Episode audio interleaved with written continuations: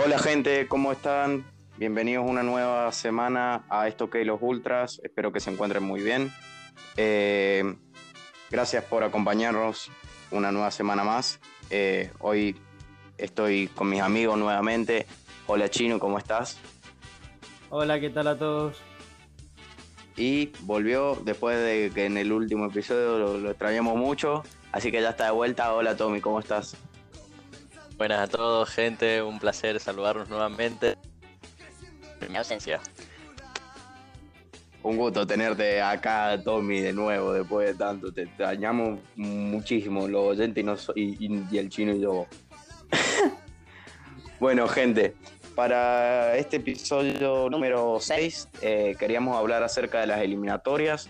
eh, todo lo que nos dejó esta última semana, todos los partidos de eliminatorias sudamericanas que nos dejó el día martes. Eh, vamos a hablar acerca de la selección, vamos a hablar cómo ha quedado la tabla de posiciones. Eh, así que bueno, vamos a estar dando nuestra opinión al respecto y, y cada uno de los detalles que nos dejó esta última jornada de eliminatorias. También estaremos hablando acerca de, de algunas de las listas para la próxima Copa América, tanto de la selección de Argentina, la de Brasil.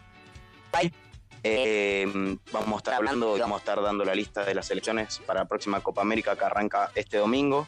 Eh, también vamos a estar hablando acerca de la Eurocopa, que ya eh, culminó la espera, empezó ya la, Euro.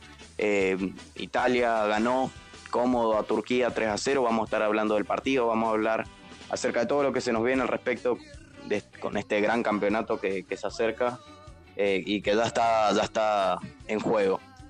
Eh, y para cerrar, vamos eh, de, de la Argentina, porque debutamos por Copa América este lunes, si no recuerdo mal, a- contra Venezuela. No, contra Venezuela no, contra.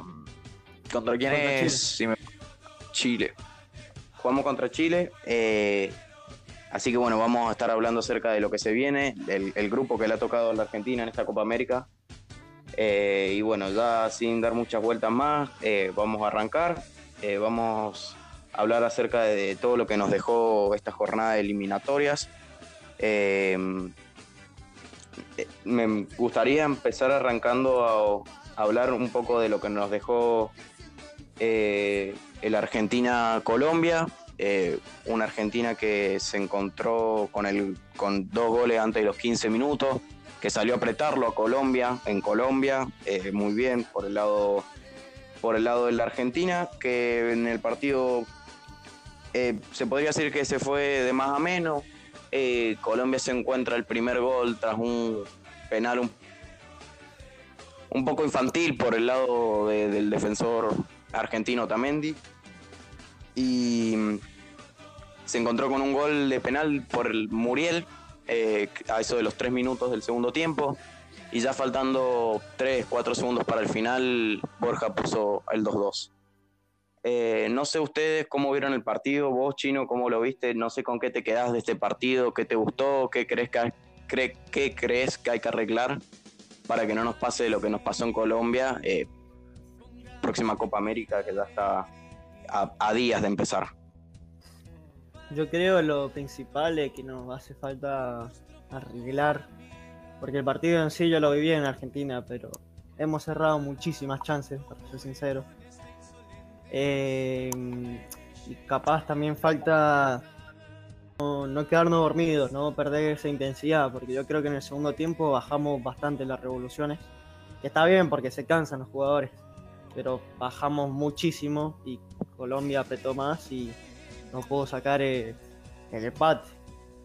Eh, yo, yo quería también preguntarle a ustedes si qué les parecía quién tendría que ser el 9 de la selección cuando empiece la Copa América, ya teniendo en cuenta que el Kun ya se está poniendo a punto, que Lautaro Martínez ha estado viniendo jugando y, y demás.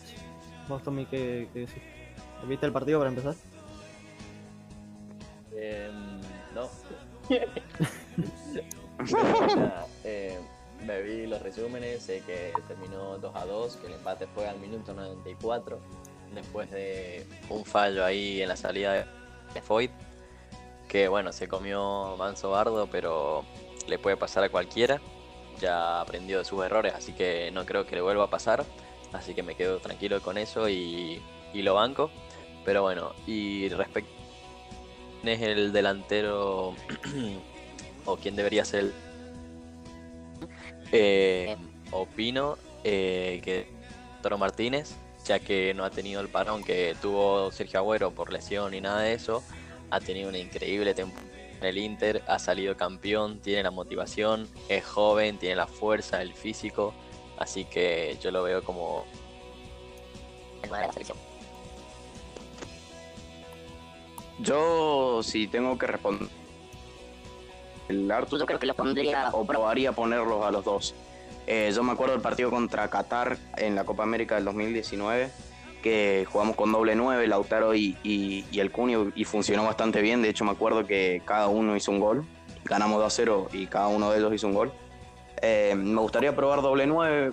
Eh, no, no, me, no me termina de cerrar que juguemos con, uno, con un solo referente arriba.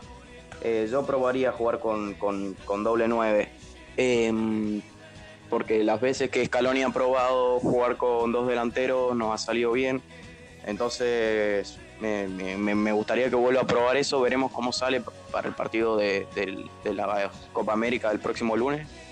Em, pero de todas maneras, yo si tengo que elegir, a ver, por mí que jugamos con, con los dos arriba, pero si tengo que elegir uno, yo creo que también me quedo con, con Lautaro Martínez, más que nada porque el Kun este último tiempo ha estado parado, eh, qué sé yo, eh, ha estado lesionado, bueno, hace poco cambió de club, entonces yo creo que me quedo con Lautaro Martínez más que nada por eso. Vos, vos Chino, que, que vos hiciste la pregunta y qué, qué pensás vos. A ver, yo creo que. Yo pienso lo mismo que vos. Yo creo que hay que probar un doble 9. Porque la vez que lo probamos no fue bien. Bueno, con Qatar, ese ejemplo que diste, también se me viene a la mente Perú. Que jugamos con Nico González y Lautaro Martínez. Y los dos metieron gol contra Perú. Eh, yo, yo creo que habría que probar eh, doble 9. Pero si es hablando con una 4-3-3 y solo tiene que haber uno, yo creo que el Lautaro, pero, pero no me gustaría nada que esté solo allá arriba. Pienso igual. Em, dicho esto, y También ya bueno, habiendo eh, dando nuestra opinión, em, he dado la tabla porque Brasil sigue invicto, sigue eh, ganando, ha ganado todas sus, todos sus partidos, le ganó esta fecha a Ecuador, que Ecuador eh, se, se le plantó, eh, le, le- le jugó igual igual, fue allá, la verdad que se la bancó Ecuador. Eh, y en el otro partido de eliminatoria que jugó Brasil, eh, no me recuerdo, Artu, si vos me puedes hacer acordar contra quién jugó Brasil, porque jugó partido, yo recuerdo el que jugó contra Ecuador, Y jugó contra jugó Paraguay. otro. Contra Paraguay. Eh, que jugó este martes contra Paraguay. El análisis que del partido contra Ecuador, bueno, lo hicimos en el capítulo pasado. Los que no lo han escuchado, los invitamos a, que lo escuchen. Em, así que bueno, sigue invicto Brasil. eh, en la punta del torneo ya se despegó porque ni Argentina ni Uruguay sumaron. eh, Chile tampoco sumó, o sea, ambos empataron los dos partidos eliminatorios, entonces eso ayuda a que el conjunto brasilero se despegue y cada vez esté más cerca del mundial, ya casi es un hecho, porque creo que si ya gana el próximo partido ya queda casi confirmado de que entra al mundial. Así que bueno, no sé si alguno de los dos tiene la tabla de cómo va las posiciones de las eliminatorias y los escucho. Yo lo tengo acá enfrente. Ok, eh, si podés, Tommy, decime las, las posiciones y los puntos que tiene cada selección. Te escucho. Perfecto. Como decías antes, eh, Brasil se eh, con 18 puntos y con, un con una ventaja de 6 a Argentina que está segunda. En tercer puesto está Ecuador con 9 puntos. Le sigue Uruguay con 8. Mira, con 8 puntos también empatados. Un punto por debajo está Paraguay. Le sigue Chile en la séptima posición con 6 puntos. Eh, flojo la verdad los chilenos. Eh, Bolivia con 5 puntos. Venezuela con 4. Y en la décima posición está Perú con 4. Perfecto. Eh, Perú, eh, que bueno, pudo sumar después de ya varias fechas, logró ganar eh, el equipo eh, del Tigre. Eh, y bueno, eh, me alegra. Que ahora sumado un punto. No, no me gusta. En el episodio pasado que no nos gustaba ver a Perú en, un, en el pozo de la tabla tan, tan hundido. Eh, así que bueno, ¿no? Y le ganó un equipo bastante fuerte como lo es Ecuador. eh, que la verdad que viene, viene bien, perdió sus dos fechas el equipo de Alfaro, eh, por lo tanto ayuda Ayuda a la- a la Argentina, ya que no lo alcanza, eh, pero bueno, todo está por verse, las eliminatorias falta mucho todavía.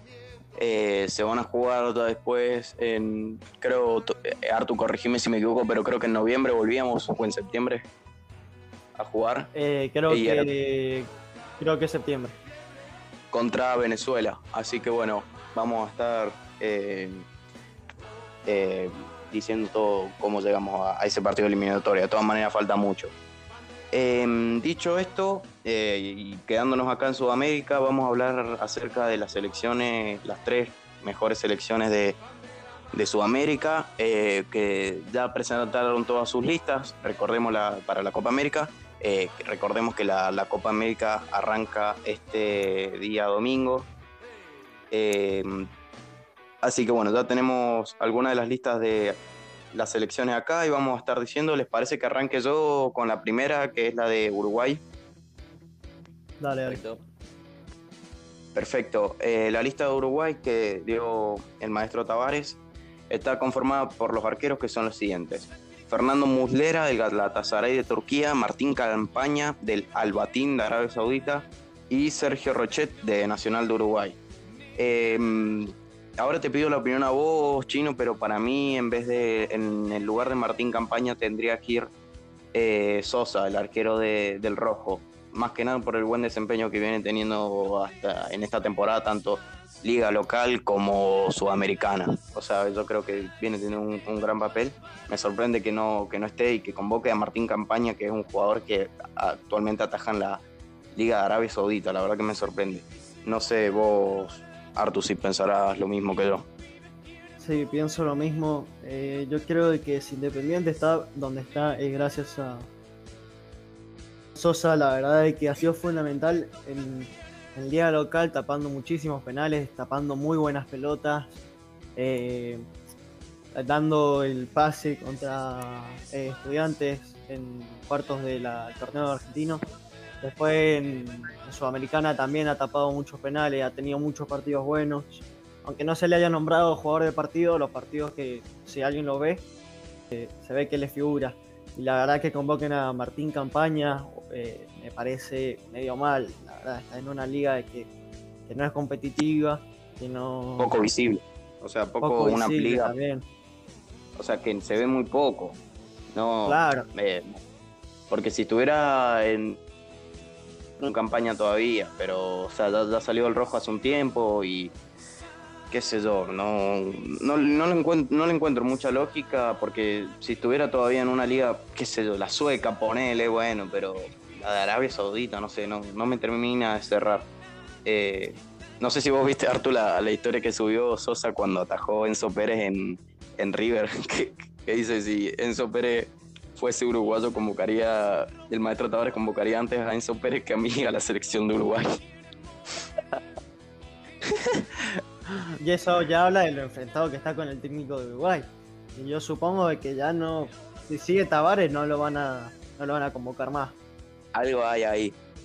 Eh, de hecho, yo me metí en la cuenta de Uruguay de Instagram y ya hace- hay muchísimos uruguayos que ya están cansados del maestro. O sea, yo es un técnico que, que admiro muchísimo.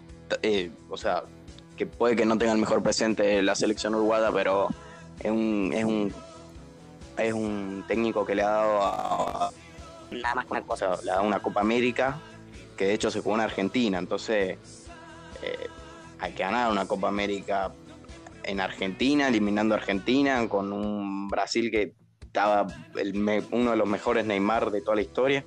Entonces hay que, hay que respetarlo al maestro Tavares, pero bueno, veremos si, si sigue en el cargo o no, no sé.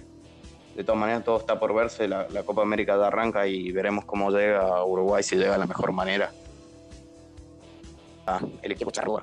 Dicho esto, ahora sí nos metemos con los defensores. Va, no sé si alguien tiene algo más acerca que agregar de los arqueros de Uruguay, si no ya, ahora sí me meto con los defensores. No, Nada, no, nada más. Ok, sigo. Los defensores son Diego Godín del Cagliari, José María Jiménez del Atlético de Madrid, Sebastián Cuates del Sporting de Lisboa, Ronald Araujo del Barcelona, el Pelado Cáceres de la Fiorentina, Matías Viña del Palmeiras, Giovanni González de Peñarol y Camilo Candido. No, perdón si no se pronuncia así, la verdad que no lo conozco, así que no, perdonen si no lo pronuncio bien. Em, muy buena defensa, la verdad. A mi gusto, yo creo que esta va a ser eh, la última Copa América tal vez de Godín, porque ya es un hombre grande. Yo creo que hasta el Mundial del año que viene llega, pero habrá que ver. De todas maneras, a mí Godín es un, defensor a lo, a lo Sergio Ramos, un defensor que yo lo debo hasta con un tiro en el corazón, lo dije en su día cuando vimos la, la- lista de, de España. Me gusta mucho la dupla Godín-José Jiménez y darle una buena defensa, una defensa que tiene mucha altura, tanto los laterales también, como son, lo son el Pelado Cáceres y, y Sebastián Cuates. Eh, bueno, Uruguay por arriba es muy fuerte, la verdad, es muy fuerte. Eh, así que me gusta mucho. No sé vos cómo, cómo la ves, Chino. Eh, lo mismo, eh, es uno de los puntos fuertes de, de Uruguay. Eh, también te quería agregar a Coates, que creo que tiene ya una, unos bastante años. Supongo Tiene que su edad, sí. es su última, su última Copa América y no, también te diría capaz que ni siquiera llega al Mundial. Hay que ver. Eh, pero, pero sí, es uno de los puntos altos. Para mí el segundo punto alto Uruguay. Eh, bueno, el primero ya lo vamos a ver más adelante. Sí, eh, bueno, también Ronald Araujo, también muy alto el jugador de- del Barcelona. Vos, Tommy, ¿qué, qué te parece esta, esta defensa de Uruguay? Y contanos qué te parece, si te parece muy lenta, si compartís esto que decimos nosotros de la altura. Te, te escucho. Eh, nada, la veo muy sólida, la verdad, con jugadores. Y de las grandes ligas, así que con un gran nivel futbolístico. Y nada, como bien dice Arturo, es uno de los pilares importantes del equipo, así que en ese sentido está bien reforzado eh, Uruguay, así que perfecto. Aparte tienen a Godín, o sea, Godínez. Uh, qué chiste más malo, culiado. A pedazo, amigo. Qué chiste más malo, por el amor de Me llevo cagando de risa, culiado, como 10 minutos de eso, más o menos. Solo, Dios pero bueno, mío, nada, Dios tenía, mío. tenía, tenía que soltarlo, boludo.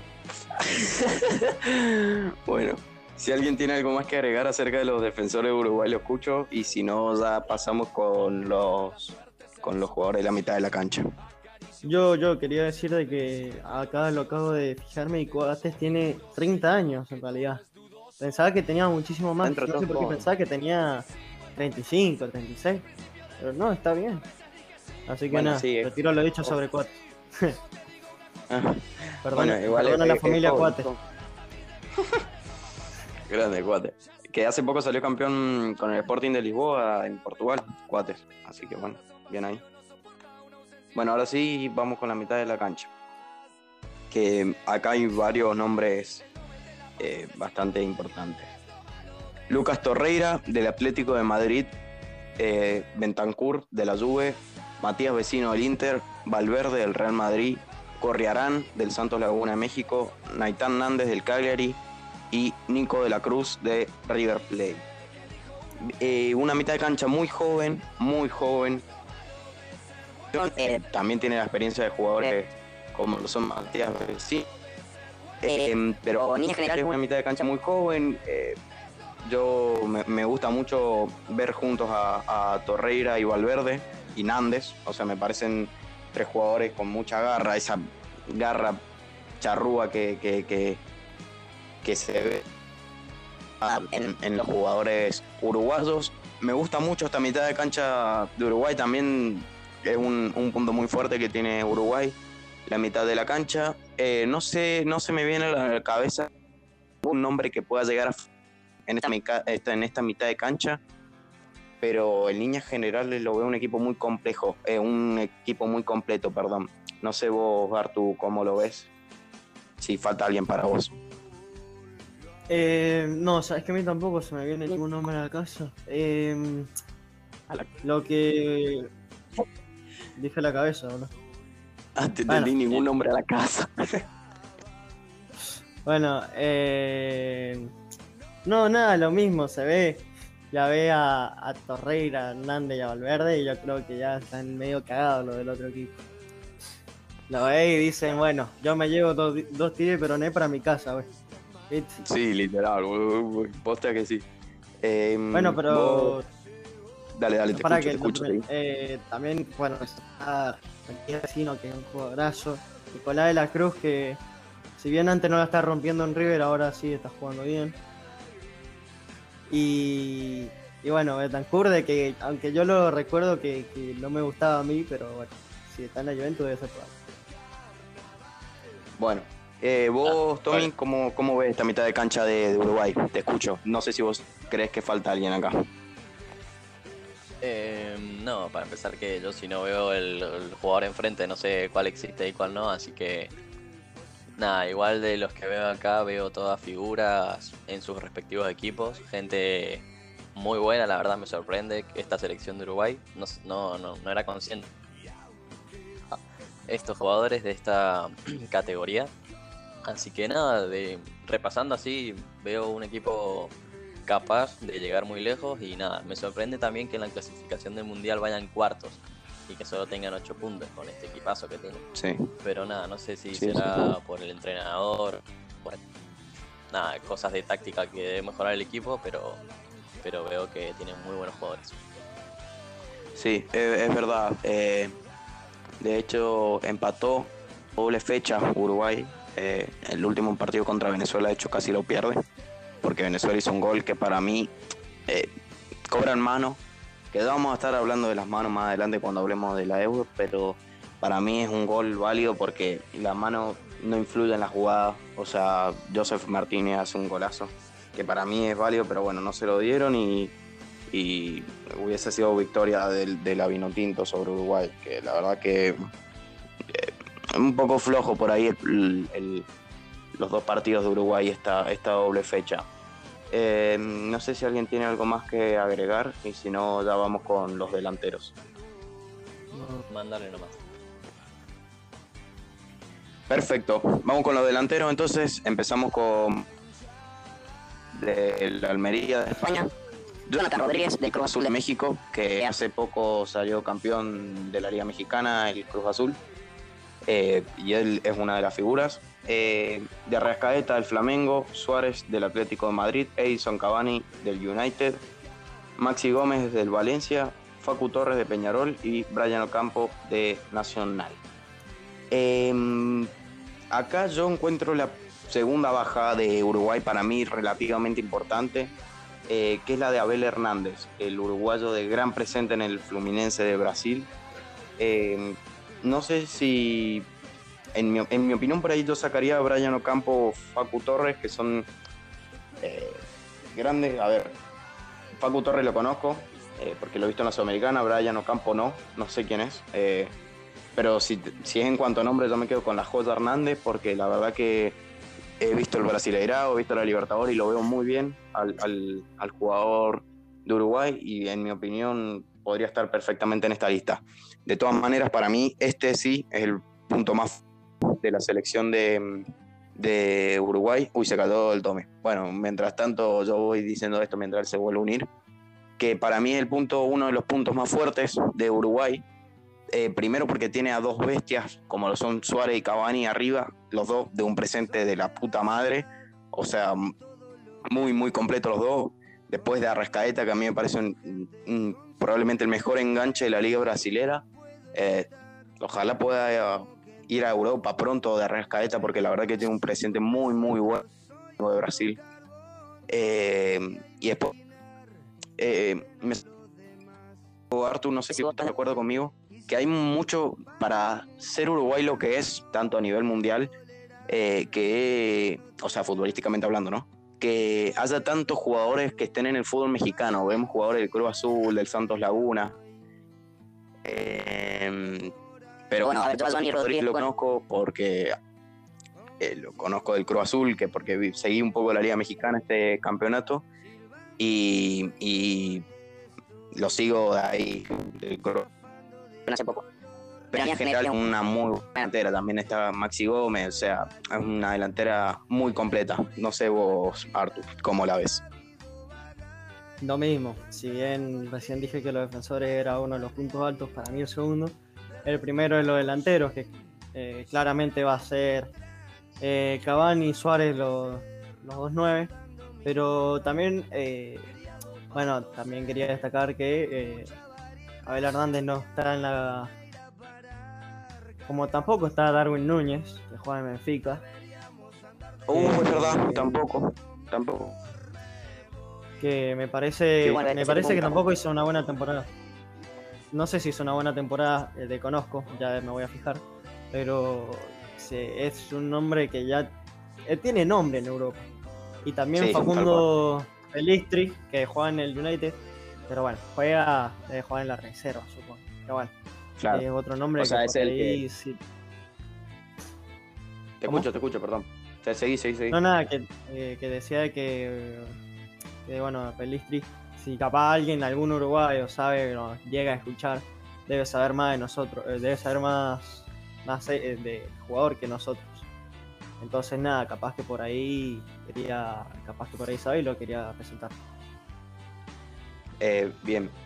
Eh, sí, para mí, y ahora le doy el paso al Tommy. Para mí también falta Darwin Núñez. Eh, que después, si tenés, si podés, mientras el Tommy da su opinión, Artu, anda fijándote eh, los números de Darwin Núñez esta temporada, porque la verdad que sí, eh, sobre todo en Europa League, tuvo muy, buena, muy buenas actuaciones y me sorprende que no, que no esté. No sé si será por lesión o por decisión del técnico, pero bueno, mientras da su opinión, si podés ir confirmándomelo.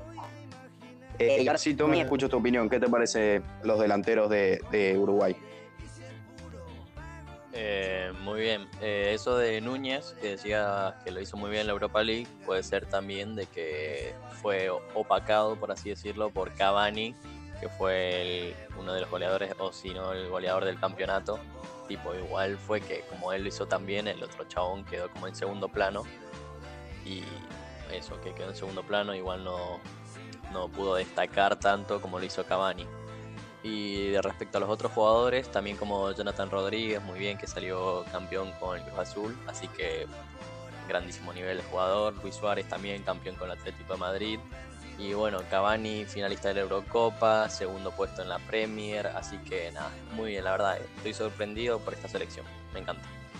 Em, te, te pregunto porque creo que a justo se te cayó cuando yo lo decía. Eh, no sé qué te parece mi, mi opinión, quiero que, me digas qué te parece. Eh, yo dije que para mí falta Abel Hernández, no sé si vos lo ubicarás jugador del Fluminense. Em, no sé qué te parece, si, si tendría que estar, porque tiene buenos números, sobre todo en el Brasileirao. Em, si crees que debería tener un lugar en esta lista. Bueno, la verdad que no lo conozco, pero un jugador que juega en un equipo de Brasil y si decís que tiene esos números, debe ser un jugador muy bueno y que tiene que estar presente en cualquier selección. Así que supongo que sí, sí se notará su baja o se lamentará su ausencia por lo menos. Veremos. Eh, de todas maneras, una delantera muy. Uruguay para, para la próxima Copa América. Eh, no sé si tenés, eh, Chino, lo, lo- lo que te pedí hace un ratito y si no, no te das problema. Sí, sí, lo tengo acá. Eh, ¿Te lo voy Te diciendo? escucho.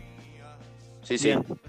Eh, esto es todas las competencias que él, él ha jugado, eh, de un total de toda su temporada.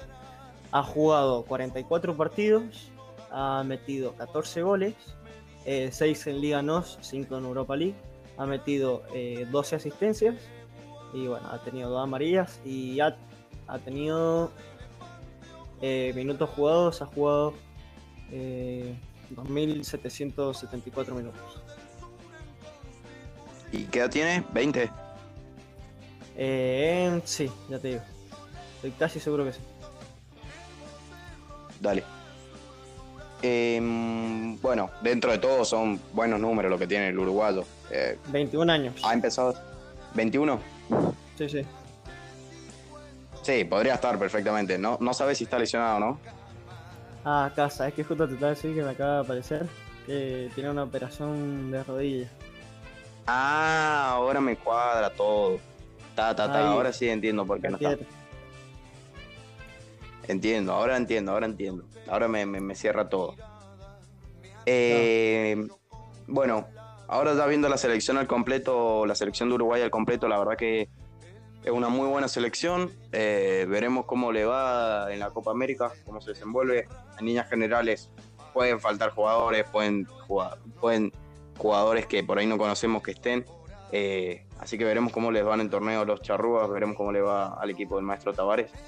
Eh, dicho ya la lista de Uruguay, nos metemos con la lista brasilera porque está explotada. Recordemos, me gustaría hacer una aclaración que no hemos dicho antes de, dar la lista, que para esta Copa América, a diferencia de los mundiales, Copa América eh, pasadas y demás, van a haber 28 jugadores.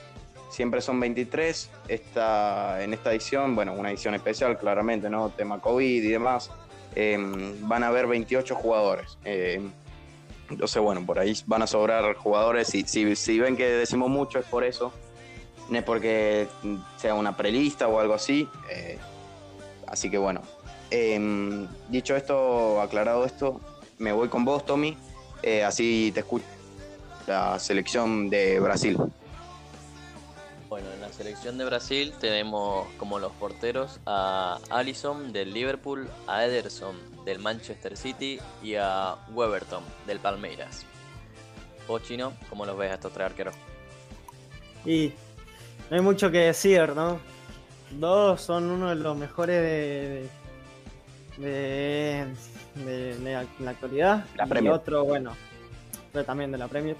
Y otro, bueno, es Weberton, de que si bien por ahí en Europa no es muy reconocido, eh, juega mucho en el Palmeiras y ataja muy bien. Vos, Tommy, ¿cómo lo ves? Así yo doy mi opinión al final.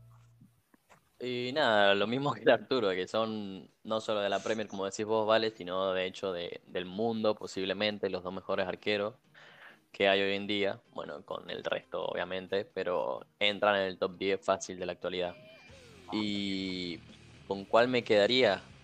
Hoy en día me quedaría con Ederson, porque ha tenido muchas irregularidades esta temporada con el Liverpool, muchos fallos, lo he visto en varios partidos que ha perdido muchas pelotas, igual no era ese Allison que vimos cuando salió el campeón de la Champions League de Liverpool, así que hoy en día me quedaría con Ederson. Eh, bueno, yo opino igual que ustedes, son tres arquerazos, o sea que yo creo que una selección que tiene a Weberton como tercer arquero, yo creo que eso refleja todo, o sea, un arquerazo, hace poco campeón de- de la Copa Libertadores, entonces es un muy buen arquero Weberton. Eh, yo comparto la opinión del Tommy, me quedo con Ederson. Eh, para mí, en mi opinión, el mejor arquero del mundo en cuanto a juego de pies eh, se habla, porque las bochas que pone Ederson son increíbles y por ahí eso a Allison le, le falta. En mi opinión es lo que más le hace falta de hecho a Allison porque ha tenido muy muchas eh, fadas a la hora de jugar con los pies, en la salida se ha equivocado muchas veces en esta última temporada del Liverpool y para mí también tendría que ser Ederson el, el titular. Eh, vos, Chino, no sé si dijiste quién para vos tendría que ser el titular de estos tres. No, no, pero lo mismo, eh, para mí sería Ederson, pero bueno, eh, viendo el último partido seguro va a seguir siendo Alisson. Perfecto. Eh, igual sí, es, muy probable porque viene atajando todas las eliminatorias eh, Allison. Así que bueno, eh, veremos de todas maneras a quién pone Tite. Que bueno, en realidad veremos si sigue Tite en el cargo porque hay rumores de que se va a ir de la selección. Pero bueno, eh, Tommy, te escucho con los defensores de Brasil. Perfecto. Eh, en los defensores tenemos a Emerson Royal del Barcelona, a Danilo de la Juventus, Alexandro de la Juventus también, Renan Lodi del Atlético de Madrid, Eder Militao del Real Madrid, Felipe del Atlético Madrid, Marquinhos del PSG y Thiago Silva del Chelsea. O sea, están Antes de que explotadísimos. Sí, sí, sí, uno defensor de la... Antes de que empecemos, ¿quién es el 3 en este equipo? Eh, Para mí, Lodi. Lodi. Lodi. Lodi, mí, Lodi. Lodi, sí, sí. Ah, ah, ah. Yo pensé que era, claro, yo pensé que era 4. Entonces digo, va, ¿qué onda? O Son todos centrales y son todos 4. No entendía quién jugaba de 3. Ojo, tam- Eh. también está Alexandro. O sea, Alexandro y Lodi son dos laterales izquierdos. ¿No es 4 Alexander, Alexandro? No, no, es tres. Y los dos cuatro son Danilo y Emerson. Ah, perfecto, perfecto. Gracias ahí por la corrección. Eh, bueno, Tommy, te escucho. ¿Qué, qué opinas de, de la defensa de Brasil? Eh, nada, es una, una muralla, o sea, eh, no solo son jugadorazos, y ojo, no solo en el aspecto defensivo, que muchas veces puede ser lo único que destaca en un defensa, sino también lo ofensivo que tienen estos defensores. La capacidad de gol que tiene Marquinhos y Thiago Silva, en los corners, las subidas de Lodi por banda, súper explosivas, que parece un cañón. Después Alexandro también destaca mucho en el ataque de la Juventus. Y bueno, también tenés esa seguridad de Felipe atrás. Bueno, o sea, es creo la mejor defensa que va a haber en la Copa América y de las que más difícil se le va a hacer marcar un gol. Y nada, como bajo o igual como recambio sería Emerson Royal del Barcelona, que no para nada no creo que esté a la altura del resto, pero bueno, sigue siendo un jugadorazo. ¿Vos, vale? Eh, en líneas generales pienso igual que vos. Eh, veo una línea de defensores brasileños muy fuerte, eh, una probablemente una de las mejores del mundo, si no es la mejor. Veo muchas diferencias en cuanto a la última Copa. Bueno, muchas no, en realidad veo dos diferencias en cuanto a la última Copa América. No veo ni a Dani Alves, que fue el referente de Brasil en esa Copa América, ni a Miranda, que bueno, Miranda se fue a jugar a la Liga China y su club quebró, así que está libre desde hace medio año. Por lo tanto, es un poco obvio que Tite no lo tenga en cuenta. Pero sí, eh, recién decíamos lo de lo de mm, Godín, que, eh, que puede ser uno de los últimos torneos que juegue para, para Uruguay. Yo creo que Thiago Silva está en las mismas. Es un jugador que ya creo que tiene 36 o 37 años. Entonces, probablemente la- una de las últimas, sino que la última Copa América que, que va a jugar el, central del Chelsea. Eh, recordemos, viene a ganar nada más ni nada menos que, la Champions League con el Chelsea. Entonces, eh, yo creo que eso refleja el buen nivel que pese a la edad, tiene un muy buen nivel el central eh, brasilero. Y sí, lo veo muy fuerte, también un equipo muy fuerte, muy rápido, los veo muy completos a los brasileros, de ser de las mejores selecciones del mundo actualmente. No sé, Artu, vos, ¿cómo lo ves? ¿Qué pensás? Lo mismo, la verdad. Lo único, lo único que no me termina de cerrar es la defensa del lateral derecho. Eh, a mí la verdad no me gusta mucho Danilo y Emerson no lo he visto, pero creo que en el Betis estaba haciendo eh, suplente. Eh, pero todo lo demás, la verdad que Brasil está muy bien. Lo mismo que dijo el Tommy, tiene mucha, presencia aérea. tanto Thiago Silva como Marquinhos como Felipe. Eh, y nada, si eh, concuerdo con lo mismo, va a ser la, la defensa que más difícil va a Copa América. Eh, me gustaría corregirte, no, Emerson no es suplente en el, no era suplente en el Betis, de hecho era uno de los referentes que tenía el, el equipo verde y blanco. Yo creo que se lo tiene ganado el ir al Barcelona, pero bueno, veremos si termina siendo un fracaso, porque yo me acuerdo que cuando compraron a Junior Firpo, lo compraron como oh, como que le venía a pelear el puesto a Jordi Alba, y después Junior Firpo jugó tres partidos con el Barça, entonces veremos qué, qué termina pasando con, con Emerson. Eh, bueno, dicho esto, no sé si alguien tiene algo más que agregar y si no, ya Tommy te escucho con los, con los mediocampistas de, de Brasil. Yo no tengo nada más que Eh, decir. Nada, decir que por ahí me acabo de dar cuenta que falta David Luiz, que siempre ha estado convocado, creo que desde que nació a esta selección de Brasil. Y nada, hoy en- no ha sido convocado, así que no sé qué piensan ustedes que no esté. Te escucho, Arturo. Dale vos primero. Eh, Yo no quería decir nada. Bueno, si hablamos de referentes, ya el- si, el, si el chino no quiere decir nada, yo quiero sumar algo acerca de esto que vos decís, Tommy. Si hablamos de referentes, a Brasil le faltan muchísimos. No está Dani Alves, no está Marcelo. Eh, de esa camada de jugadores queda Thiago Silva. O sea, tampoco está Dante, tampoco está eh, Dani Alves, o sea, ni, ni Paulinho, ni Bernard. O sea, ha hecho un, un recambio Brasil.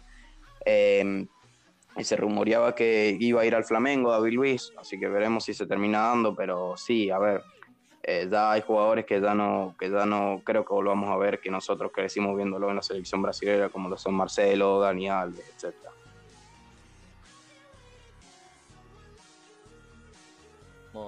O sea, Brasil es una fábrica de, hacer- de sacar jugadoras. Pero nada, bueno. Exacto. Sigo, sigo con los centrocampistas, si le parece bien. Dale, te escucho. Bueno, para empezar tenemos a Casemiro del Real Madrid, a Douglas Luis del Aston Villa, a Everton Ribeiro del Flamengo, a Robinho del Liverpool, Fred del Manchester United y por último a, Lu- a Lucas Paquetá del Olympique de Lyon. ¿Vale? ¿Cómo lo ves? Mamá. Mamá.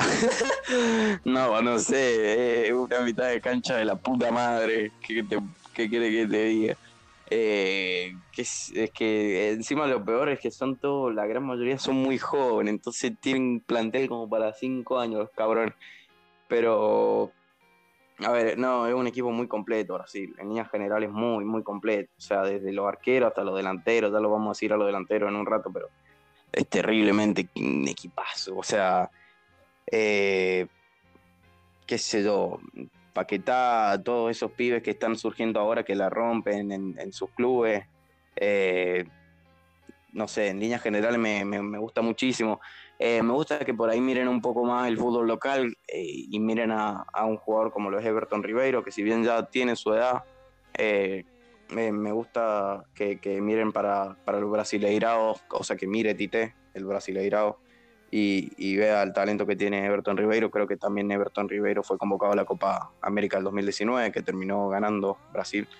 Así que bueno, es un referente en el Flamengo y por ahí le da esa, como esa experiencia adicional al, al equipo de Tite. Eh, Artu, te escucho para tu opinión. Lo mismo, la verdad. Es un mediocampo eh, de los mejores. Es que en realidad Brasil es, sacando todo, el mejor equipo, el, que mejor plantel de América. Y los mediocampistas no van a ser menos. Eh, vemos a Fred, vemos a Casemiro, vemos a Fabiño, Ayrton Ribeiro, Paquetá, Guimaraes, capaz, ponele. Pero, Sí, puede ser. pero no, la verdad que es muy bueno el mediocampo. ¿Vos, Tommy? ¿Qué opinas? Eh, no quiero ser repetitivo, así que digo solo un- lo que ustedes por dos. Ah, Regil. Nah. Pero un equipazo, la verdad. Nada más que decir. Ya lo han dicho todo.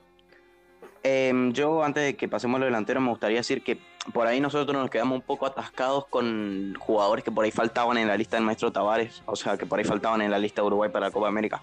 La verdad que acá sobran, o sea, es, la verdad, acá sobran, acá podríamos armar una lista nosotros con jugadores que no han ido. Eh, de hecho, yo me acuerdo que en un momento se a rumorear que eh, los jugadores, que no iban a ir los jugadores que jugaban en Europa y que se rumoreaba que iban a tener que hacer un equipo del medio local y yo digo, mierda, si me- como si fuese una mala noticia, porque la verdad que los jugadores que juegan en Brasil tampoco son ninguno huevones. Em, pero bueno, quería aclarar eso nada más. Ahora sí te escucho, Tommy, con, con los delanteros. Y para acabar con la convocatoria de Brasil, tenemos a Everton del Benfica, a Roberto Firmino de Liverpool, a Gabriel Barbosa del Flamengo, al Gabigol. Tenemos a Gabriel Jesús del Manchester City, a Neymar del PSG, a Richarlison del Everton y por último a Vinicius el Pete Junior. Ya, lo. Ay, a mí, qué equipo tienen estos culiados. Bueno, eh, arranca vos, Tommy, arranca vos que, fuiste, que fuiste el que los nombró. Em, nada, ¿qué, qué, qué crees que te diga, curioso? Si no me acabas de escuchar el nombre que dije. Eh, son, un abuso, ¿qué crees que te diga? Em, qué sé yo, Vinicio Junior, dedicate a tu deporte. Ya lo seguía bardeando al pobre. vago. Llevarías, Pero- Tommy, Un saludo, Llevarías- Vinicius, eh. llevarías a Sí, Rodrigo que- antes que a Vinicius.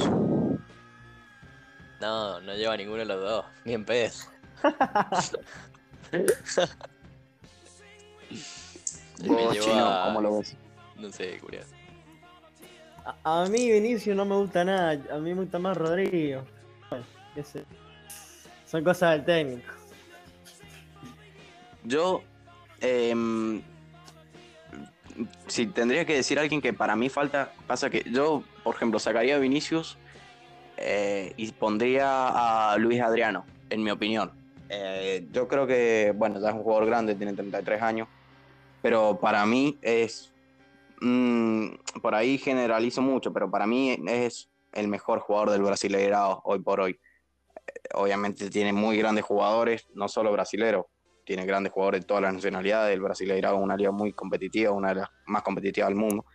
Pero para mí el referente del Palmeiras tendría que estar en el equipo. Pero de todas maneras un gran equipo. A ver, y no porque Vinicio, en mi opinión, Vinicio no es malo. De hecho, para mí está pasando uno de los mejores momentos de su carrera porque si bien no, no, no es un jugador que, que, que wow, te, te- ya está actualmente teniendo... Por ahí le costó adaptarse al Real Madrid. Pero para mí sí falta Luis Adriano. No sé si vos lo ves igual, Artu, vos que solés ver la Libertadores. No sé si vos le darías una oportunidad a, a, a Luis Adriano. Y si no, bueno, daría- por ahí tira un bolazo y qué sé yo. No, sí, a ver. Hay que tener en cuenta que no están tan lejos los jugadores brasileños de, de lo que es Europa. A ver, puede ser que Vinicius está jugando bien todo lo que quiera, pero también el otro puede tener un buen presente y la puede clavar igual. Eh, Luis Ariano también uno de los mejores. Ronnie, que también la está rompiendo mucho. Qué sé yo, son son jugadores que tranquilamente ya podrían estar convocados, pero bueno, tienen a unos titanes adelante que son Ray Charles, Firmino, Gabriel Jesús, Everton, que no le pueden sacar el puesto. Tal cual. Eh, bueno, también Hulk desde que volvió de China está imparable. También. O sea, hace goles Ah, de yo todos iba a lados. decir eso, boludo. De hecho, el goleador del actual Libertadores. O sea, yo creo que eso refleja un poco los buenos números que viene teniendo el delantero brasilero. Sí, Eh, yo iba a no sé si de- alguien- dejó a Vinicius en su casa, boludo, y lleva a Hulk. Ya fue. Y Pero bueno. si te fijas, no hay gran, no hay jugadores, eh, no sé cuántos jugadores pasarán los 30 años en este plantel.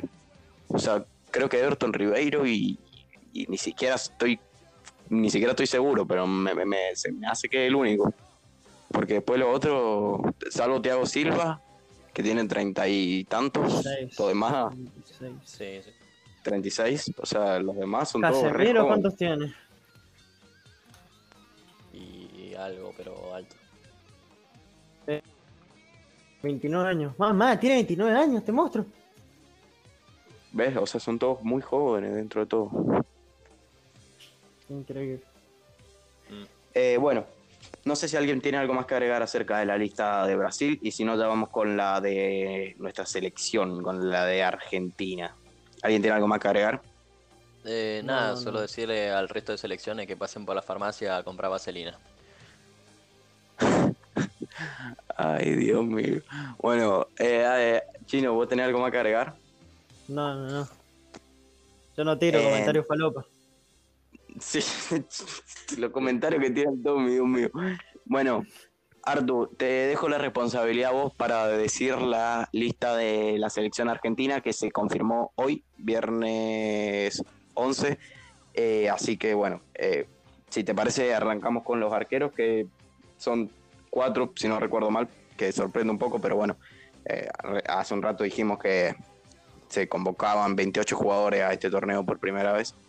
Eh, así que bueno, te, te escucho con los arqueros de Argentina para la próxima Copa América. Bueno, la lista definitiva de Argentina quedó así. Arqueros, eh, tenemos cuatro, tenemos a Franco Armani, a Emiliano Martínez, a Juan Musso y a Marchesín. Eh, bueno, sorprende, sorprende mucho que hayan cuatro arqueros. La verdad, creo que ninguna lista haber presentado cuatro arqueros.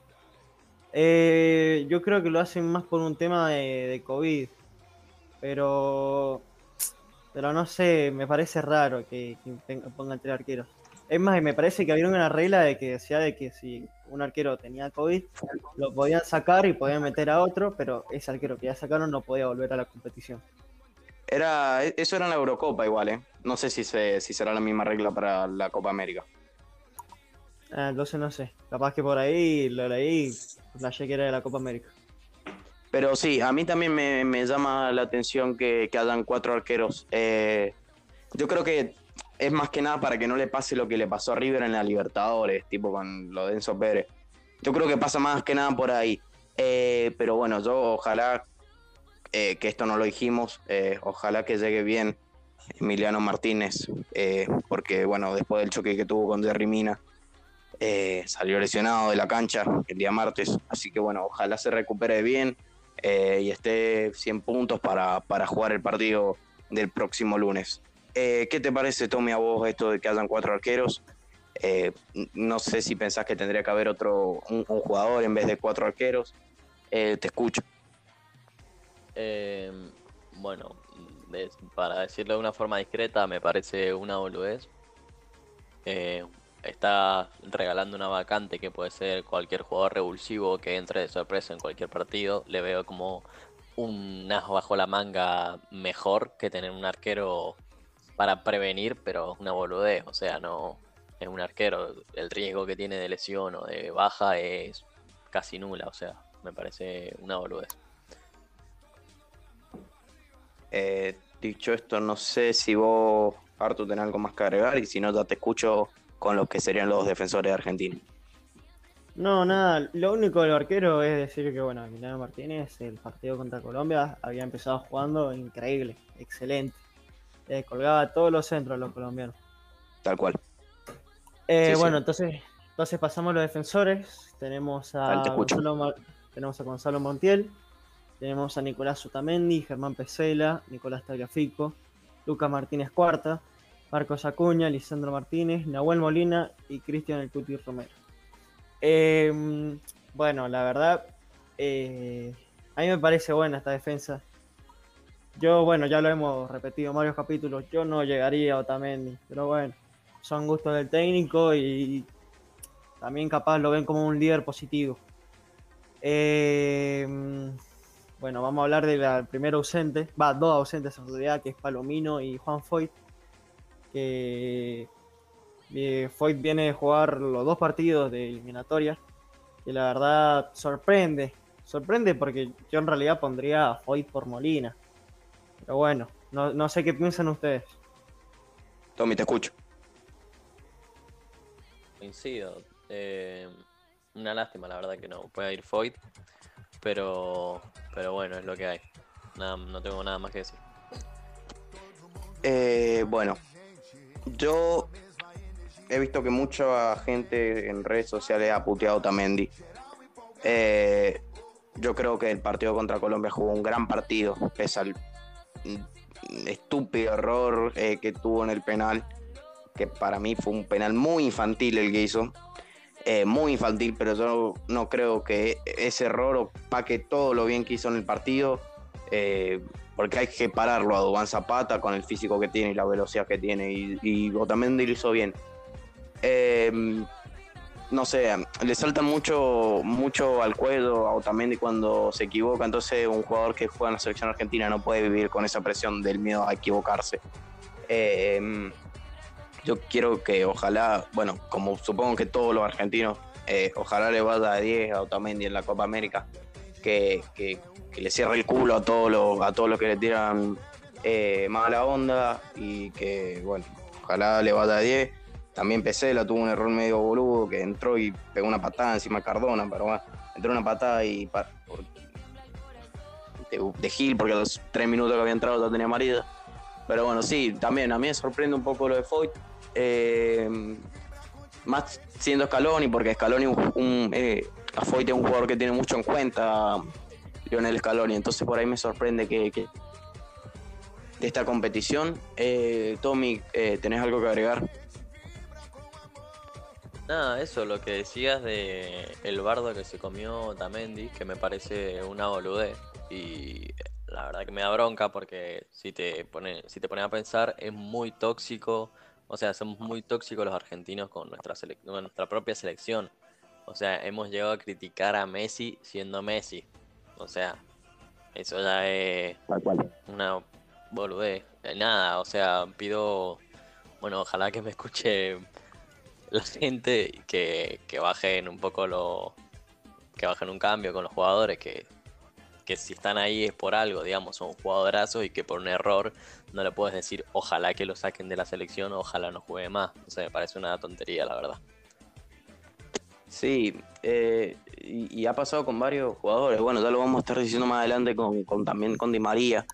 Eh, incluso yo escuché, eh, llegué a escuchar, o bueno, más que escuchar, leer puteadas contra Marchesín, tipo que le decían Marchemanco, huevadas así, o decía, amigo. El chabón entró a un partido que estábamos jugando contra Colombia, con público de Colombia y en Colombia. No le podés echar la culpa de los goles a Marchesín, porque el primero fue un penal que el, el- bueno, no, no puede echarle la culpa a un arquero por no atajar un penal. Y la otra fue porque Borja cabecea entre Otamendi y Pesela y cabecea solo eh, y le pica justo. Entonces eh, hay que dejarse volver con algunas cosas los, los argentinos porque, o sea, encima que se tiene que comer el garrón de entrar a un partido frío, eh, un partido que se estaba jugando a los pedos, o sea, a los pedos en el sentido que se estaba jugando muy rápido y lo entran a guardián, no, no me parece para nada. Em, pero bueno, ¿qué, qué quiere que te diga? Eh, si alguien, si nadie tiene más nada que agregar, nos vamos con la mitad de cancha de la selección. No, yo quería agregar de que por ahí eh, podríamos hacer un, en un programa algún buen debate sobre esta, este mismo tema, de que por ahí los jugadores tienen... eh, eh, se lo, se lo bardea mucho por capaz un error que lo puede tener cualquiera. Eh, bueno, ya vieron a Foyt. Foyt tuvo un error que le puede pasar a cualquiera y ya lo están matando. Pero hay Sí. que recordar que es un, un- un defensor de, de garantías, de que ha jugado muy bien la temporada, ha salido campeón de Europa League, en la, en la final de Europa League la ha jugado muy bien. Por más que estos partidos más o menos no, no haya sido tan bueno, por así decirlo, eh, que- es bueno y los errores los puede tener cualquiera. Sí, nada, yo no me quiero rebajar. Eh, te, para, te, te escucho, te escucho, después, después digo lo que quiero decir. No, no, sí, yo ya había terminado. Bueno, yo lo que iba a decir es que yo no me quiero rebajar a pensar que Scaloni, más Scaloni porque ya desde el 2018 en el cargo, no quiero pensar que dejó a Foyt afuera de la Copa por el error que tuvo contra Colombia. Mm, La verdad que no me entra por ningún lado, porque no creo que nos haya llevado a Foyt por eso. Eh, va, quiero pensar que no. Quiero pensar que no, porque es más, nosotros hemos llegado a debatir varias veces en varios episodios eh, si el 4 de la selección tendría que ser Foyt o tendría que ser eh, Montiel. Eh, entonces no sé. Pero bueno, que, no sé, no sé qué más decir acerca de Foyt, porque no, no quiero pensar que, que Scaloni lo dejó fuera por el error boludo que tuvo contra Colombia. Eh, y bueno, yo no tengo nada más que agregar, así que si nadie tiene nada más que agregar, nos vamos con la mitad de cancha de, de Argentina. No, nada más, sí. Te escucho, Eh, bueno, tenemos los mediocampistas. Estamos con Leandro Paredes, Giovanni Lucioso, Ezequiel Palacios, Nicolás González, Ángel Di María, Guido Rodríguez, Rodrigo de Paul, Alejandro Papu Gómez, Ángel Correa y Nicolás Domínguez. Bueno, una mitad de la cancha que más o menos ya la cancha que seguramente vaya a ser eh, Paredes, eh, De Paul, está rondando entre Lucioso o Palacio depende cómo lo veas. Hay que recordar que Palacio llegó una lesión. Eh, tampoco ha estado jugando tan mal, pero bueno. Eh, y nada, lo mismo. eh, y tenemos buenos, medio, buenos mediocampistas. Y también que eh, Nicolás González para mí va a jugar más delantero que mediocampista. Lo escucho Tommy o Vale. No sé qué quiere hablar. Eh, ¿Querés hablar vos, Tommy? y Ya después hablo yo. Bueno, dale. Eh, nada, eh, es un mediocampo de la puta madre. Me parece que, que también estamos inflavar, inflavar, infla, uy, no me sale, creo, infravalorando a, a este mediocampo que está lleno de jugadorazos, tanto como Di María, Paredes, Palacio, el Papu, que bueno, son jugadores que podrían estar de extremo o podrían jugar más adelante tranquilamente, pero no dejan de ser unos jugadorazos, la verdad. Y nada, no tengo más que decir eso, que no infravaloremos porque eh, tenemos equipazo en el medio. Vale, ¿qué tenés para decir? Eh, sí, a mí me hubiese gustado mucho ver a Buendía, porque no me gustó que no haya tenido minutos en las eliminatorias. Eh, yo no soy, a mí yo de hecho banco mucho a Scaloni, me gusta mucho, pero la verdad que si Argentina no se trajo los tres puntos de Colombia, eh, yo creo que fue el 90% responsabilidad de él, porque era un partido que se estaba jugando muy rápido, que Colombia había hecho cinco cambios y nosotros hicimos dos cambios, de los cuales los dos entraron cinco puntos para abajo. Eh, me hubiese gustado que entre por, eh, por lo menos Messi, yo creo que estaba para... O sea, también hay que tener huevos para sacar a Messi, ¿no? Porque significa mucho eso, porque después si, si igual de todas maneras Colombia no lo empataba y sacábamos a Messi, por ahí lo cagaban a putear porque lo había sacado. Pero para mí, eh, yo lo hubiese sacado a Messi porque estaba muy cansado, o sea, ya los tiros, los tiros libres no los pedía, eh, no, no tuvo casi participación en el segundo tiempo contra Colombia, salvo esa que le sacó Ospina. Eh, y entonces yo, yo creo que lo hubiese puesto al Papu Gómez por Messi, me hubiese gustado también un día, me hubiese gustado que hagan cambio, que haga cambio Scaloni, eh, porque no, no hizo muchos cambios, de hecho hizo dos de cinco y se sintió muchísimo, se sintió muchísimo porque ya Colombia estaba jugando otro ritmo de mitad de cancha para arriba.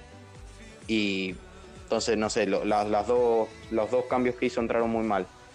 De todas maneras me parece una buena mitad de cancha, eh, yo creo que, bueno, falta Ocampos, eh, que para mí podría estar perfectamente. Eh, no sé si ponerlo acá en los mediocampistas o en los delanteros, pero falta Ocampos que, que no sé por qué no está, la verdad. A mí me gusta mucho Ocampos, me, me- mucha garra tiene. Entonces por ahí me sorprende que no, que no esté el hombre del Sevilla. Pero en líneas generales me gusta mucho, me sorprende que esté Nico Domínguez, por ejemplo, que creo que para esta eliminatoria no había sido citado y ahora aparece. Pero bueno, es una buena mitad de cancha. Me alegra mucho ver a- al Papu Gómez, eh, que se ha tenido en cuenta para su primera competencia. Ojalá tenga minutos, porque casi que no ha tenido minutos con la selección argentina, el Papu Gómez, salvo unos 4 o 5 minutos que finales jugó, que, eh, unos 4 o 5 minutos finales que jugó contra, contra Perú. Eh, y bueno, no tengo nada más que agregar. No sé si alguno tiene algo que decir. Eh, nada, yo, bueno, lo mismo, eh, me faltó decir también de que Buendía y Ocampos no, no van a formar parte de, esta Copa América. Eh, también lo hubiese quedado Ocampos. Eh, también me hubiese gustado por lo menos en, la, en estos partidos eliminatorios ver a, ver a Buendía. Y eh, bueno, resaltar también que eh, en el mediocampo, a vos Valentino, que no sé si te pasó, no quisiste decir nada, pero está también un Ángel Correa de que para mí va a ser uno de los cambios que, que siempre va tiene que tiene que estar en la cancha. Eh, de esos que decís que en el Sí, segundo sí, sí. tiempo lo puede lo puede hacer muy bien viste Lo, nombraste, yo pensé que estaban los delanteros, por eso me quedé callado, pero lo, lo nombraste ahora con los mediocampistas a, a Correa. es que según esta lista hasta aparece Ángel Di María de mediocampista así que no sé. Eh, aparece Eh, de bueno, mediocampista lechón Como delantero, ya lo vamos a nombrar, pero sí, eh, me gusta mucho. Bueno, sí, si están los delanteros y lo van a nombrar, ya, ya doy mi opinión acerca de Ángel Correa eh, cuando lo nombre. Eh, no tengo mm, nada más que agregar acerca de la mitad de cancha de la Argentina, así que nos metemos con los delanteros nomás, chino. Va, no sé, Tommy, vos tenés algo que decir y si no, ya nos metemos con los delanteros. Nada, nada, vamos con los delanteros. Dale, chino, te escucho entonces. Bien, entonces en los delanteros tenemos a Lionel Messi, Lautaro Martínez, Joaquín Correa, Sergio Agüero y acá aparece Lucas Salario, pero está mal, está Julián Álvarez. Salario quedó desafectado por una lesión. Eh, yo creo que si hay tantos nueve, eh, debe ser porque capaz quiere hacer en la Copa América un 9, o por lo menos intentarlo. Eh, y nada, lo mismo, seguramente el tridente, tridente argentino debe ser Messi, Lautaro Martínez y, y Di María. ¿Ustedes qué dicen? Eh, eh, metele vos, Tommy, yo hablo después de vos. Y bueno, si es así, ese trío que decís vos, chino, eh, lo de siempre, ¿no? Jugadores que vemos desde de siempre, va, qué sé yo. Pero igual, equipazo. no sé. No sé, es que no sé si es un equipazo, pero por ahí no me da esa seguridad de decir, wow, vamos a ganar la Copa América. No sé si a ustedes les pasa. No es Brasil. Claro. Claro, no es Brasil, pero. Pero qué sé yo, amigo, no sé. eh, la veo rara. La veo rara. No, no, no- no me da seguridad, amigo, no sé. Pero bueno. eh, yo soy amante de. O sea, no soy de apoyo del 4-3-3. Una formación como muy básica o que no me gusta por ahí. Que puede tener muchos agujeros si no se hace bien. Y yo con estos jugadores hay un 4-4-2 y meter ahí a Lautaro y a Agüero y bajar un- a Messi ahí como algún como de engancho o algo así, pero bueno, no sé. Vale, decime qué, qué pensás. Eh, bueno, eh, arranco diciendo lo de Correa y ya ahora me meto de lleno en los otros. Me gusta muchísimo Ángel Correa, ya lo he dicho en muchísimos episodios. eh, me enojó muchísimo. Se llevó, me acordé mucho de la madre de Scaloni por no poner a Correa en el partido contra, contra Colombia. Era un partido para que entre, pero toda la vida, o sea, para mí eh, tendría que haber entrado en lugar de Nico. Les terminó saliendo, creo que por Pesela, pero para mí tendría que haber entrado eh, Ángel Correa, porque tuvo un partidazo contra Chile, para mí, en mi opinión, fue el mejor cambio, o sea, el cambio ese que, le dio una pierna más al equipo en el partido y para, en mi opinión, tendría que haber entrado también contra, contra Colombia. De todas maneras, es una buena delantera eh, y sí, eh, me- es verdad eso que dice el, el Artu, que se decía que iba a ir Lucas Alario pero no, o sea, estaba lesionado. Yo por eso a todo lo que me decían que iba a ir Lucas Alario, yo le dije que esperaran hasta ver la lista oficial, porque por ahí se vende más humo que otra cosa.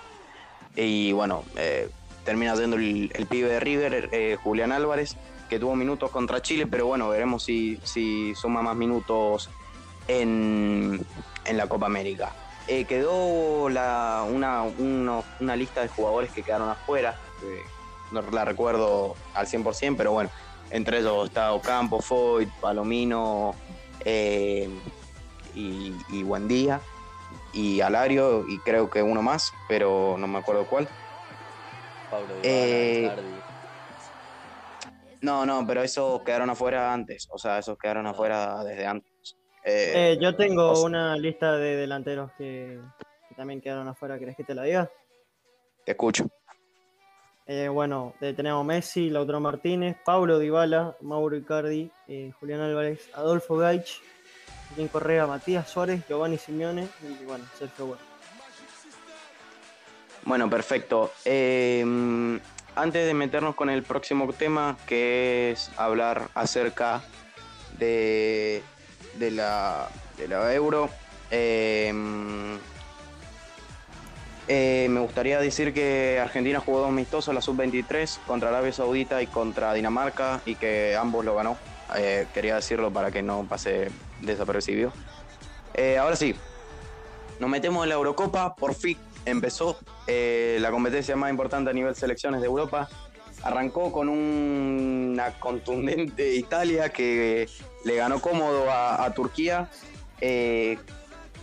Eh, bueno, hay que entender que también Turquía hacía de local en el Estadio Olímpico de Roma. Eh, pero bueno, me, me pone feliz saber que arrancó un torneo tan lindo y tan bien organizado, a diferencia de la Copa América, como lo es la Eurocopa. Eh, arrancó con un 3 a 0, que con una Italia muy bien, muy, muy bien, eh, sobre todo Insigne, la dupla de centrales Cellini y Bonucci estuvo muy, muy firme. Se nota mucho ese, esa, como ese balance de jugadores con mucha experiencia, como son Cellini y Bonucci, y jugadores muy jóvenes, como lo son por ahí Chiesa o, o, o Insigne, jugadores que tienen poca experiencia, se podría decir. Eh, y por el lado turco, muy pobre. Que en mi opinión, Turquía es una gran selección. Tiene jugadores en los equipos más importantes del mundo. De hecho, tiene tres turcos en el Lille, que fue el último campeón de la Liga Francesa. Pero la verdad que una Turquía muy pobre, salvo el arquero que yo no lo conocía, que se llama Ugurkan Kakir. Eh, espero haberlo pronunciado bien. eh, que para mí fue el mejor. eh, de la cancha, que fue el arquero, que si bien tuvo un error en el tercer gol, en mi opinión fue el mejor por el lado de, de los otomanos. Tommy, ¿cómo viste el partido? ¿Qué te pareció este primer partido de la Eurocopa? Vos que ya estás en Europa, por ahí sentís con más vibración esa, esa, ese sentimiento de la Eurocopa. Eh, te escucho, ¿qué te pareció esta, este partido inaugural? Em, el partido, el primer tiempo muy aburrido. Voy a ser franco y sincero, como lo soy siempre. El primer tiempo muy aburrido porque sí, Turquía jugó muy a la defensiva, como los comentaristas decían que habían estudiado bien el ataque italiano y que lo habían planteado bien, que es verdad, porque no se comieron un gol en toda la primera parte. Pero bueno, muy aburrido. Después a la segunda eh, consiguió Italia hacer el primer gol en contra, pero bueno, entró la pelota, así que es lo importante. Después, bueno, no sé, vi el partido, qué sé yo, boludo. em, una paja, boludo, qué sé yo. Italia contra Turquía, no, no es Alemania-Francia, o sea, qué sé yo. Sí, está Pero bien, bueno, bien. Muy lindo también el, el evento inaugural antes del partido. Me encantó. A mí también, a mí Y- también. y lo que decías acá, el ambiente, sí, la gente está muy ansiosa y bueno, con, Bueno, eh, me alegro que, que pienses como yo. Eh, no sé vos, Tommy, qué, qué- ay, Tommy, perdón. No sé qué te parece a vos, Chino, eh, este comienzo de la Eurocopa. Yo sé que vos sos también un enfermo del fútbol. Eh, así que bueno, quiero saber qué, qué pensás de esta Euro que nos encontró. Me gustaría decir una cosa que nos encontró a, eh, a una Italia que después de mucho no ataja Bufón en una competencia a nivel oficial con, de, Italia. De hecho, creo que la del siglo del siglo XXI es creo que la primera competencia a nivel oficial en la que no participa Buffon en el arco italiano, lo hizo eh, Donnarumma.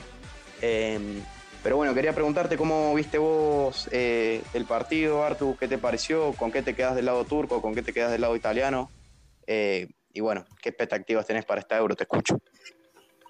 Eh, bueno, primero que nada quería aclarar de que yo el primer tiempo no lo vi, pero en el primer tiempo creo que pasó una de las cosas más, más vistas que fue que no le cobraron un penal a Italia.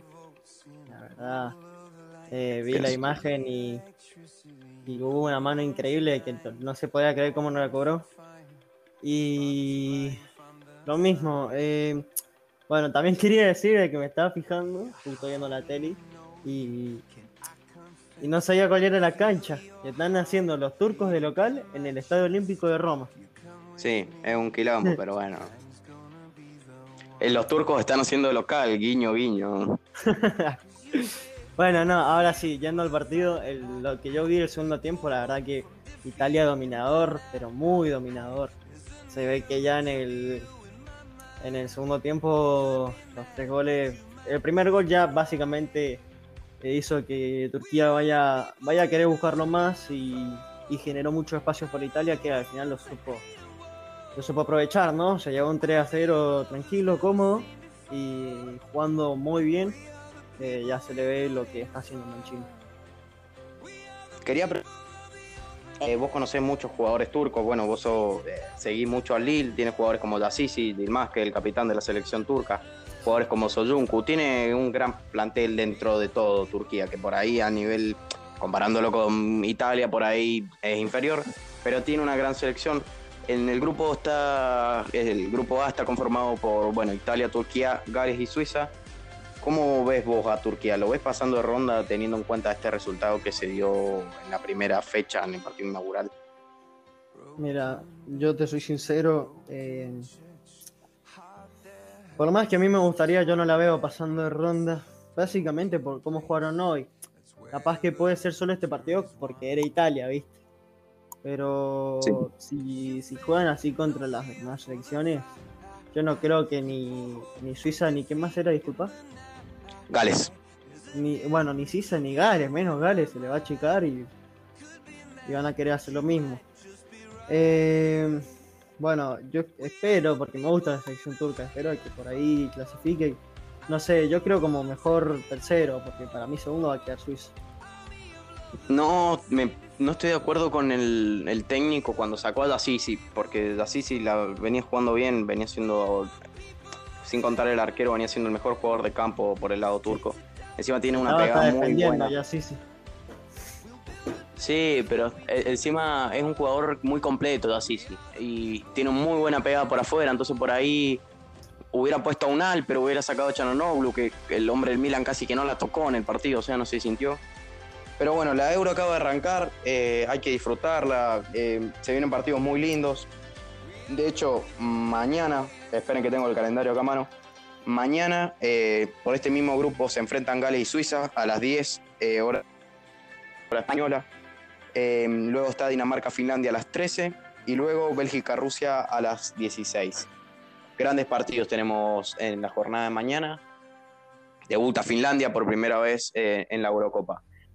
Eh, bueno, dicho esto, quedará a ver, eh, hay que disfrutarla, la Euro se ve se- está muy compleja para ser campeón. Eh, veremos quién levanta el torneo, quién, quién levanta el trofeo en Wembley. Eh, dicho esto, ya cerramos con el tema de la Euro. No sé si alguno tiene algo más que agregar. Y si no, ya nos metemos con lo que vendría a ser la Copa América y cuándo juega la selección. Nada, decir que, bueno, no estoy de acuerdo con el Vale, que, digo, con el chino que decía que Suiza pasaba como mejor segundo, para mí pasa Gales. Pero bueno, nada, me volvé. Es que no tenés idea. Ya, la verdad. No, mentira. Eh, Tommy, ¿vos qué pensabas del penal que no se cobró en el primer tiempo a favor de Italia? penal para vos? Y cualquier mano es penal. Y más como estamos ahora de delicados con el bar y todo eso, ya es mano. Y cuando no, o sea, cuando es bola y mano directa, es penal. Le, le guste a quien le guste y que no le guste también. Y no sé, creo que deberíamos aprender de la Premier League, que para mí es la mejor liga que ha, en la que mejor Sí, se sí. utiliza el bar. O sea, soy fan del bar de la Premier. Y nada, eso igual. No veo tampoco un tema de discutir ahora, ya que, bueno, terminó ganando Italia 3 a 0. Pero bueno, si hubiese sido otro resultado, igual si hubiese sido más controversial. Pero bueno. Sí, eh, es verdad lo que decís. Pero bueno, sí, para mí también era penal más que nada porque la mano del turco estaba muy despegada del, del cuerpo, de, o sea, estaba muy despegada el cuerpo y cambia la dirección de la pelota, todo. Pero bueno, de todas maneras ganó, ganó Italia, así que le cabió. Em, vamos ahora a cerrar hablando del calendario de la Copa América. La Copa América arranca pasado mañana. Eh, bueno, dependiendo cuándo estén escuchando este episodio, tal vez cuando lo estén escuchando ya arrancó. Eh, pero bueno, se viene el partido inaugural que es Brasil-Venezuela. Un partido muy parejo, ¿no? Eh, así que bueno, quedará a esperar. No sé si alguno me podría decir de casualidad el calendario de, de Argentina para la, para, para la próxima Copa América, los partidos de fase de grupo y qué días son. Y ya con eso cerramos. Eh, te lo puedo decir Eh, yo si querés. O bueno, chino, como quieras. Nada, como quieras. A decirlo no te drama.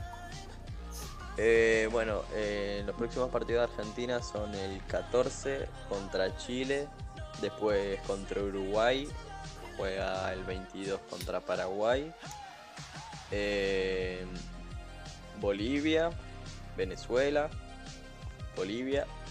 No, no, miento, no, esas son las eliminatorias para el Mundial. No, bueno, pero de Copa América los próximos partidos serían Chile, Colombia. Uh, amigo, me estoy haciendo manso lío, pará. Los próximos partidos son Chile, Uruguay, Paraguay y Bolivia. Ahí está. Ahí va, Ahí está, ahí está. ahí va. Sa- ¿Sabes qué días son? ¿Me puedes decir qué días son? Sí, ahí te digo. El- contra Chile, el 14 de junio, Uruguay 10 19 de junio, eh, Paraguay 22 de junio y contra Bolivia el 29. Perfecto. Bueno, dicho esto sí, esto eh, ahora sí, eh, no sé si alguno tiene algo más que agregar y si no, nos vamos despidiendo y cerrando este episodio. No, yo, yo por mi parte nada más, nada más decirle a los oyentes que nos pueden seguir en Instagram, que es losultras.bajo punto, no, perdón, estaba diciendo cualquier cosa, los punto guion bajo punto ultras, eh, nos pueden seguir en Instagram y nos pueden escuchar en Anchor, en Spotify, en hijo de puta! Rechuncano, Que dice bonito, culiado. A ver, a ver cómo se dice, cómo se dice anchors. Anchor. An- Anchor, la concha de tu madre. No, ustedes hacen lo bonito, no Chuncán. Bueno, Ay, eso. boludo, eh, nos pueden seguir en, en Instagram, en Anchor, en Overcast, en Spotify, nos pueden escuchar por donde más gusten. Eh, bueno, ahora sí, gente, nos quedó el episodio hasta ahora. Eh, por primera vez pasamos de la hora 20, así que bueno. em, les agradecemos por sumarse una semana más. eh, gracias por estar del otro lado. Arrancó la Eurocopa. eh, dentro de dos días arranca la Copa América. vamos a estar hablando de todos los partidos, todo lo que nos deje esta fase de grupos, tanto de Copa América como de Eurocopa. Y, y bueno, ya dicho esto, chicos, me despido de ustedes. Muchas gracias por sumarse una nueva semana. Eh, nos estaremos encontrando la semana que viene. Nos vemos. Perfecto. Un besito. Adiós. Un saludo también a la gente del otro lado. Chau, Gracias por chau. escuchar.